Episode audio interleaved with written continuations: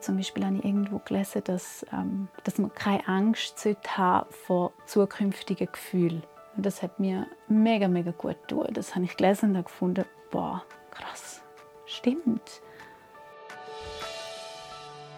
Jedes Leben mit Krebs ist anders. Und trotzdem haben sie vieles gemeinsam. Angst, Liebe, Schmerz und Hoffnung. Es gibt nicht die eine Antwort für alle. Aber vielleicht findest du in diesem Podcast eine für dich. Ich bin Nadine. Und ich bin Sandra. Und das ist der Podcast Leben mit Krebs. Die Folge wird unterstützt durch Janssen Oncology. Die Mitarbeitenden bei Janssen setzen sich jeden Tag dafür ein, dass Krebs irgendwann der Vergangenheit angehört.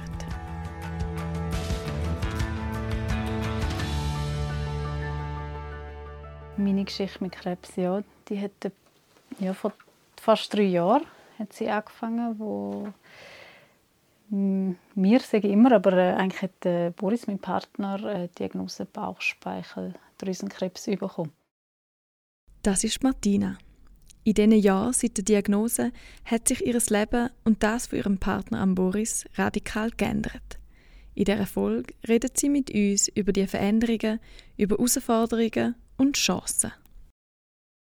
Wir sind ja, auf einem grossen Abenteuer. Gewesen. Wir sind auf dem Kilimanjaro in Afrika unterwegs und dort haben sich dann so die ersten Symptome so gezeigt, ähm, wo wir aber nicht an, Krebs gedacht haben oder an etwas ähm, ja, weltbewegendes, sagen wir es mal so. Nach der Rückreise von Afrika ist der Boris direkt vom Flughafen ins Spital für Untersuchungen. Martina musste arbeiten und ihn darum nicht begleiten. Dr. Google hat prophezeit, dass es sich um Gallenstein handeln könnte. Ich habe schon gefunden, ah nein, ist ein bisschen mühsam, ist ein bisschen lästig. Ähm, ja, musst vermutlich mit dir irgendwie raus, aber ja gut, ähm, so ist es halt. Ja, ich gehe heim, ich muss arbeiten, ähm, jetzt noch keine Zeit, ich gehe mit dir zum, zum Doktor, ist klar, ja, sicher. Dann ist er noch mit der ÖV ins Spital und dann ähm, ist er einfach länger dort und dort und dort und ich habe dann irgendwann aufgehört zu arbeiten und gesagt, hm, okay, ähm, ich komme auch, weil er hat noch seinen Rucksack dabei hatte, also sein, sein ganzes Gepäck von, wirklich vom, von Afrika. Ähm, und ich bin dann gegangen und dort haben wir recht lang, mega lang gewartet und das ist auch wirklich etwas, was sich mega fest auch in mir im Kopf eingebrennt hat, weil ich bin dort mit der Erwartung, dass, dass es einfach ähm, administrativ jetzt einfach lang dauert und wir nachher zusammen gehen und, und dass dann die Sache gegessen ist. Nach sich ewig anfühlender Wartezeit, wo die beiden gar nicht so recht gewusst haben, auf was sie eigentlich warten, hat Martina sich entschlossen, zum Heimgehen. Immerhin hat sie am nächsten Tag wieder müssen arbeiten. Ähm, ich habe dann irgendwann gesagt, okay, ich, ähm, ich gehe jetzt heim, es war 10 Uhr am Abend oder so, ähm, Jetlag, ich muss jetzt auch schlafen, also morgen ist auch noch ein Tag. Wenn du jetzt halt da musst bleiben die Nacht, dann ja, Pech ist auch nicht so mega schlimm, aber auch nicht cool, okay. Ähm, und ich bin raus, habe ihm seinen Rucksack angehabt, den grossen, oder, wo er quasi dabei hatte zum Reisen. Bis zum Zimmer raus, laufe den Gang ab und dann rennt mir so der Arzt hinein und sagt, bleiben Sie bitte. Und ich sage so, okay. Also bleiben Sie bitte, wir kommen jetzt gerade zu Ihnen. Und ich so, gut. Ich komme quasi um, laufe wieder zurück und der Boris schon, was ist los? Und ich so, ah. Und ich habe dort schon gemerkt, so, okay, ich glaube, irgendetwas ist nicht mehr gut, aber ich habe zu ihm gesagt, ah, er, ich glaube, sie kommen eben gerade, darum habe ich gedacht, ich komme wieder zurück. Und dann habe ich ihn eigentlich angeschaut, also ich habe dort wie schon so gemerkt, etwas ist nicht mehr gut. Und dann sind sie gekommen, aber sie haben dort auch immer noch nicht gewusst, was es ist und sie haben einfach immer von so einer Raumforderung geredet, also wir haben wie nicht gewusst, dass es ein Tumor ist. Sie haben es vielleicht gewusst, ich kann es nicht sagen, aber wir haben es nicht gewusst. Solange sie noch nicht gewusst haben, was es genau ist, hat Martina versucht, ruhig zu bleiben für ihn, glaube ich, von Anfang an recht ähm, klar gewesen, es ist, ist nicht gut. Also ich denke, er hat sich vielleicht selber auch besser gespürt und, und er hat es gewusst, die Symptome sind auch recht stark gewesen.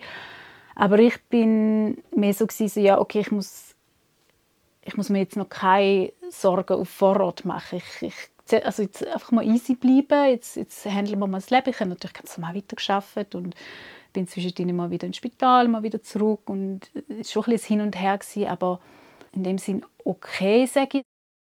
Bis sie die definitive Diagnose hatten, sind zwei lange Wochen vergangen. Eine Diagnose, die aus dem Nichts kam.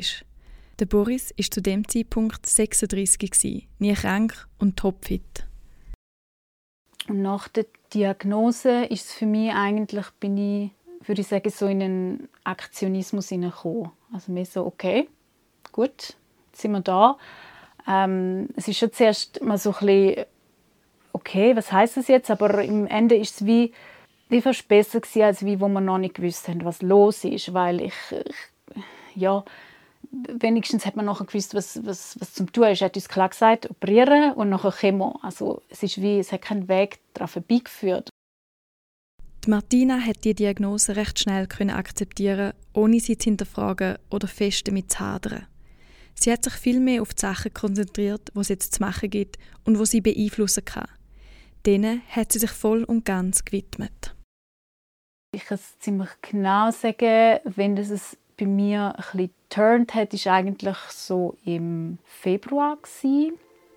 Also im Oktober hat er die Diagnose bekommen im Februar, also etwa drei, dreieinhalb Monate später oder so, ja, ist es mir einfach viel zu viel gewesen. Also ich kann es einfach gar nicht mehr handeln. Also ist eigentlich auch ein bisschen logisch. Ich habe 100% weitergearbeitet. Ähm, ja, jenste, jenste Aufgaben übernommen und habe dann einfach gemerkt, okay, ich kann nicht mehr. Also wenn ich gespürt habe, ist eigentlich einfach so eine innere Zerrissenheit. Ja, das ist schon, glaube vom Gefühl her recht stark so im, im Magen gewesen, so in der Region und, und ich habe gemerkt, so, ja, es zerrisst mich. Ich weiß gar nicht, wo mit mir. Äh, ich bin, ja,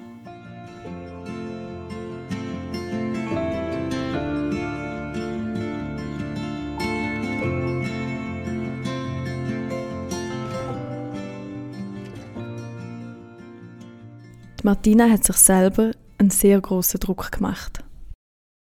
Ich glaube auch bis dahin habe ich das Gefühl, so, hey, nein, wir haben das im Griff, wir schaffen das schon. Also, oder ich schaffe das schon voll, voll okay. Ich bin ja stark. Also, so bin ich schon immer irgendwie auch gewesen, so bin ich auch erzogen worden und, und gute Vorbilder auch gehabt, wie, wie meine Mutter, wo vieles auch, denke ich, gut hat können handeln und ich, ich glaube einfach, dass ich an so einen Punkt komme, dass ich wirklich gemerkt habe, so, jetzt geht es irgendwie nicht mehr, das aus drei völlig durch, ähm, habe, ich, habe ich wirklich noch nie vorher. Ja. Ausschlaggebend dafür, dass Martina an diesen Punkt gekommen ist, war vor allem eins. Ähm, also was ich gemacht habe, sicher am Anfang, das habe ich mega schwierig gefunden, ähm, habe ich viel Kommunikation übernommen. Also der Boris hat gar nicht mehr wollen, gar nicht mehr können kommunizieren. Also mit, mit Freunden nicht, mit Family nicht. Ähm, mit den Ärzten schon. Sie hat das sehr, sehr gut gemacht eigentlich die ganze Zeit. Aber was so der, der, der private Kontakt gerade am Anfang, so die ersten paar Wochen anbelangt, ist er völlig auf Shutdown gegangen. Also er hat, er hat mega müssen mit sich selber klarkommen, dass das überhaupt ja, irgendwie gegangen ist. Und deswegen habe ich das natürlich übernommen. Ich gesagt, hey, okay, alle, alle können mir schreiben, alle können mir anrufen. Ähm, ich habe dann auch mit seinen Eltern telefoniert immer, ähm, die updatet, ähm, mit Freunden und, und äh, ja, Verwandten jenster Art. Und das habe ich auch schwierig gefunden und auch, auch wirklich mega viel. Für die Martina war klar, dass sie die Kommunikation übernimmt. Aber diese Rolle hat nicht zu ihr gepasst. Für mich ist eigentlich jede Nachricht, die ich bekomme, jedes WhatsApp, habe ich wirklich gefunden, so, ah, was, also ja, es ist alles, alles auch wenn ich musste schreiben musste, ist mir eigentlich schon zu viel gewesen. Jede Antwort, jede, jede, jede Nachricht, jedes Telefon. Und da hat mich schon auch recht, ähm, ja, das hat mich schon recht fertig gemacht, ja. Und da, vor allem, weil er auch eigentlich in unserer Beziehung vor immer so der Extrovertierte war. Er ist derjenige, der mit unseren, mit unseren Freunden Kontakt hält. Er, er ist super easygoing, lernt schnell Leute kennen und, und kommuniziert oder schreibt, telefoniert auch gerne. Und ich mache das gar nicht gerne. Ich bin eher so introvertierter und, und wenn dann auf persönlicher Basis mit jemandem kommunizieren, aber telefonieren schon gar nicht und dann so eine Aufgabe oder das müssen übernehmen, das ist schon wirklich wirklich auch schwierig gewesen. Darum hat Martina die Notbremse gezogen. Sie hat allen ein SMS geschrieben, dass sie im Moment keine Nachrichten mehr schreiben und keine Infos mehr durchgehen kann. Die Abgrenzung hat ihr in dem Moment enorm gut getan. Mit anderen Rollen, wo sie eingenommen hat, ist Martina hingegen sehr gut klargekommen. Ja, andere Sachen, wo, wo mir mega leicht gefallen sind, sind ja, weil ich es vermutlich natürlicherweise sowieso auch schon gemacht habe, so das ganze organisatorische. Also es hat plötzlich ein einen, einen Teil der Kalender an müssen. Ja, natürlich. Also, und wir müssen unsere Termine eintragen. Und, und es ist es ist plötzlich auch viel gewesen, weil jens die Ärzte und, und alles, was ansteht, Untersuchungen und Überschneidungen von, von, von Sachen, damit wir einfach irgendwie organisiert sind. Aber das, das habe ich gut können, das, das habe ich dann übernommen ähm, und ähm, da ist mir recht einfach gefallen und da, da habe ich dann auch gut glaub, können machen und mache ich auch bis heute noch und ähm, ja. Die vielen Aufgaben haben sich zu einem riesigen Berg angehäuft. Irgendwann ist es einfach zu viel gewesen und Martina hat einen Weg finden, diesen Berg zu verkleinern. Für mich war mega klar, ich bin, also bin 100% für ihn da. Und die Zerrissenheit, die ich vorher erzählt habe, ist wie dann ein Punkt gewesen, ich musste ja etwas müssen reduzieren. Ich musste irgendwo müssen weg, wegnehmen, weil einfach, es ist voll das Fass und dann muss ich irgendetwas wegnehmen und ich kann nicht können und natürlich auch nicht wollen, äh, etwas von von dem, was ich an Boris gebe, wegnehmen. Das heißt, okay, dann habe ich mir angehen und schauen, was kann ich wegnehmen. Also dann habe ich gesagt, ich will nicht mehr so viel kommunizieren, okay, ich bin ähm, 40 Prozent in der Arbeit ähm, und dann hat mir so ein paar Steps, wo, wo ich dann wie weggenommen habe und das, das hat mir dann mega gut getan. Beim Job reduzieren ist nicht ganz einfach für Martina. Ihre damalige Stelle als Teamleiterin ist im 60% Pensum nicht möglich gewesen. So hat sie zwar im gleichen Team können bleiben, aber drei Funktionsstufen aber müssen. Für einen Karriereschritt, wo wo man nie machen würde. Also wo kein normaler Mensch würde sagen, oh, okay, ähm, mir geht's gut, alles okay, ich habe eigentlich keine Themen in meinem Leben, ähm, ach, ähm, dann reduziere ich mal. Ähm, und verzichte nicht nur auf Gehalt, äh, das ist das eine, das kommt, kommt auch dazu, aber auch ähm, auf Verantwortung und auf Möglichkeiten, auf Optionen. Und jeder, der Teilzeit arbeitet, weiß, dass ähm, nicht jedes Projekt ja, einem zugewiesen wird. Und das ist, ja, ist schon nicht immer, immer mega easy. Die Martina hat recht gehadert mit der Entscheidung. Nicht damit, dass sie reduzieren will, aber damit, dass sie einen unnatürlichen Karriereschritt macht und welche Konsequenzen das für ihr Leben hat. Dazumal ist der Job noch Teil von ihrer Identität gewesen. Ja, ich glaube, so habe ich es, denke ich, auch gesehen. Zu dem, also ich habe es sicher so gesehen zum Zeitpunkt, wo ich, wo ich mich entschieden habe zum Reduzieren, dass ich wie einen Teil aufgebe.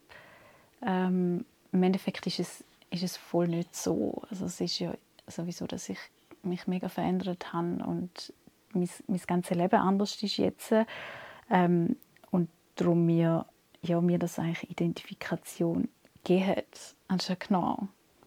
Ja, voll. Also mega fest. Und darum, was den Job anbelangt, sicher ähm, meiner Seite ein Happy Ending. Ähm, aber dort drin hat es sich schon, schon wahnsinnig komisch angefühlt. Vor allem sind das ja auch, ist das auch eine Entscheidung die ich, wo ich treffen musste, ähm, wo es mir eigentlich ja, mitunter fast am schlechtesten gegangen ist oder wo ich, wo ich die schwierigste Zeit hatte, wo wir noch mittendrin waren in allem, weil dort war es natürlich akut und, und dann so große Entscheidungen treffen ist, ist halt auch eigentlich nicht so schlau. Man glaube ich schon, sich mit Zeit nehmen oder sich ja, vielleicht das anders noch, noch mal angehen, aber habe ich nicht können, nicht wollen, weil mir war wie okay, jetzt oder gar nicht und sonst muss ich, muss ich kündigen oder wie auch immer. Also das sind meine zwei zwei Optionen, glaube ich. Auch ihre ganze Existenz, abgesehen vom Job, hat sich geändert. Vor allem auch, was ihre Einstellung zum Leben angeht. Etwas, was sicher einen grossen Teil ausmacht, ist so schon auch ähm, Berührung mit dem Tod und Tatsache, dass das Leben endlich ist. Also klingt mega einfach. Und ich glaube, wenn man das den Leuten so erzählt, dann sagen alle, ja, ja, klar, man kann alle vor den Bus kommen und so. Und das stimmt auch. Ähm, aber ich glaube, so richtig bewusst kannst du das nur sein, wenn, wenn du selber so eine Situation erlebt hast. Das ist eine mega harte Lektion, aber das ist eine sehr, sehr gute Lektion. Und in dieser Lektion hat Martina vor allem eins gelernt. Also für mich hat sich da in dem Sinn verändert, nicht, dass ich jetzt jeden Tag äh, muss so intensiv leben, als wäre es der letzte. Das ist so ein bisschen, finde ich, Floskel. Aber was ich finde, ähm, was mir mega gut tut hat und was ich auch merke, ähm, versuche ich wirklich umzusetzen, ist so mega fest im Hier und Jetzt sein. Und, und das stimmt. Also ich kann Pläne machen oder zurückschauen, aber das spielt alles wie gar nicht so fest eine Rolle, wenn es im Hier und Jetzt ja eigentlich ähm, sich gut anfühlt oder richtig anfühlt und, und man irgendwo auf einem Weg ist. Und ähm, ich finde, hey, ähm, ja, jetzt kann ich doch für mega viel dankbar sein, denn dann stimmt es auch. Diese Einstellung ist der Martina nicht einfach so zugeflogen. Um das zu verinnerlichen und umsetzen, hat sie sehr viel an sich selber geschafft. Was ich eigentlich gemacht habe, ist, also ich habe, habe mega viel ähm, recherchiert und googelt, aber eigentlich nicht zur Krankheit selber. Das hat zum Glück immer der Boris gemacht. Dort habe ich den Teil nicht übernehmen. Ich bin, habe mich da eigentlich nie so richtig drin geschickt, ähm, informativ, sondern mehr so ähm, wie geht es Betroffenen oder was, ja, was sind Auswirkungen, ähm, jenste Texte und Seiten online ähm, oder Podcasts habe ich auch viel gelesen, wo ich einfach gemerkt habe, uh, ähm, da berührt mich, da tut mir gut. Und, und wenn ich gemerkt habe, dass äh, das fühlt sich irgendwie gut an, das trifft gerade so mein, mein, mein State of Mind, wo ich mich gerade so befinde, meine Gefühlslage gerade aktuell ist, dann habe ich das wieder gelesen und wieder gelesen und wieder gelesen ähm, und wieder, wieder führen genommen und all die Sachen, die mir mega gut tun. In diesen Artikeln und Podcasts, wo sie ausgesucht hat, haben gewisse Aussagen sie speziell berührt und einen bleibenden Eindruck hinterlassen. Zum Beispiel habe ich irgendwo gelesen, dass, ähm, dass man sich dass man keine Angst haben vor zukünftigen Gefühlen. Und das hat mir mega, mega gut getan. Das habe ich gelesen und gefunden, boah, krass, stimmt. Weil natürlich habe ich mich oft gefragt, oh mein Gott, was ist, wenn der Boris nicht mehr um ist, in einer Woche, zwei, in, in, in drei Jahren, was, was passiert mit mir? Weil er einfach ein, ja, ein ganz, ganz, ganz wichtiger Teil ist von meinem Leben und wir zusammen so viel, ja, genau. Und das, der Satz hat, ähm, hat mich mega inspiriert und einfach auch das ähm, ja, im Hier und Jetzt sein und auch die verschiedenen Gefühle auch können annehmen, weil sie nicht ähm, weil Gefühle nicht da sind zum Bleiben. Also die können und gehen aber auch wieder. Und das, ähm, das hat mir recht gut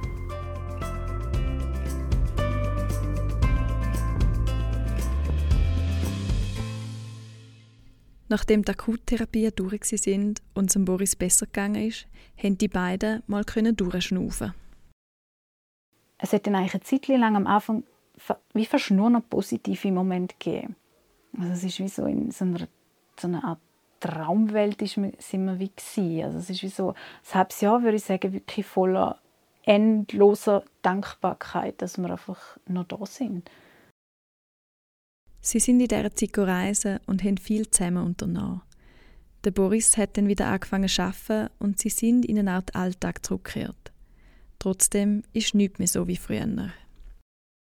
Rein verändert hat sich alles und nichts. Das ist schon schwierig zu sagen, weil im Moment finde ich so, leben wir eigentlich ein normales, in Anführungszeichen, Leben. Und trotzdem würde ich sagen, ja nein, es ist für zwei Leute Mitte 30 mit Ende 30 auch nicht normal, dass ähm, ohne Kind beide so Teilzeit arbeiten und ähm, ja, nicht, nicht den Hauptfokus sagen wir jetzt mal auf dem Arbeiten legen, sondern mehr so ein bisschen auf, auf, dem, auf dem Lifestyle, privaten Bereich vom, vom Leben. Und das ist mega schön. Also ja, und deswegen also Dankbarkeit für den, für den Wechsel und für die Erkenntnis ist schon extrem da.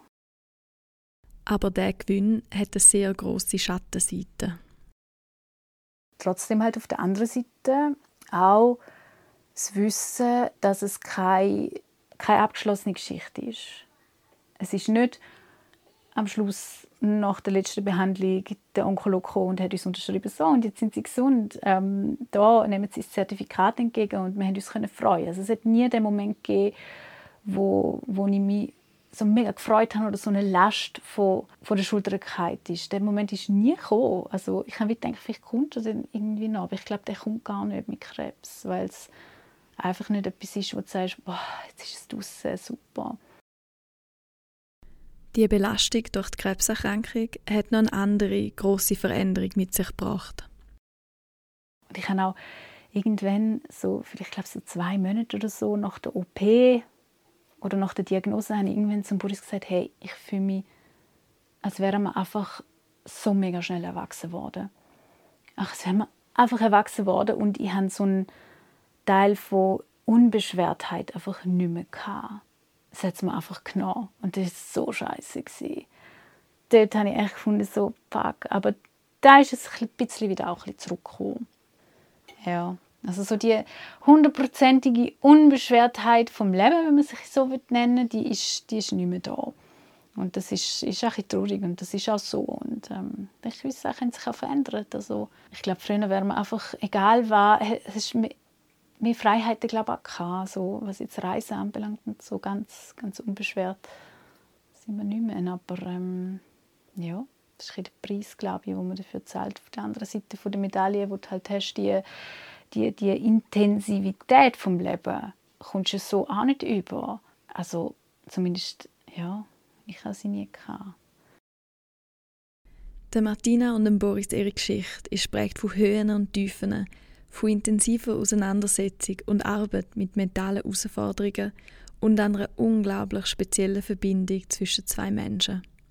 Zum Schluss teilt Martina noch eine Botschaft mit uns, wo ihr in der schwierigen Zeit geholfen hat. Eine gute Freundin hat am Anfang, als ich mit ihr geredet habe, ihr erzählt habe, dass ähm, der Boris Bauchspeicheldrüsenkrebs hat, hat sie mir gesagt, oh Gott, und ja, nachdem wir alles besprochen haben, hat sie gesagt, weißt, irgendwann kommt dann auch wieder Zeit, wo er dann ähm, mal wieder etwas anderes auch denken und wo wieder Zeit ist für andere Sachen und äh, wo auch wieder andere Sachen rum haben und ähm, das ist mega lang gegangen, finde ich, aber es stimmt.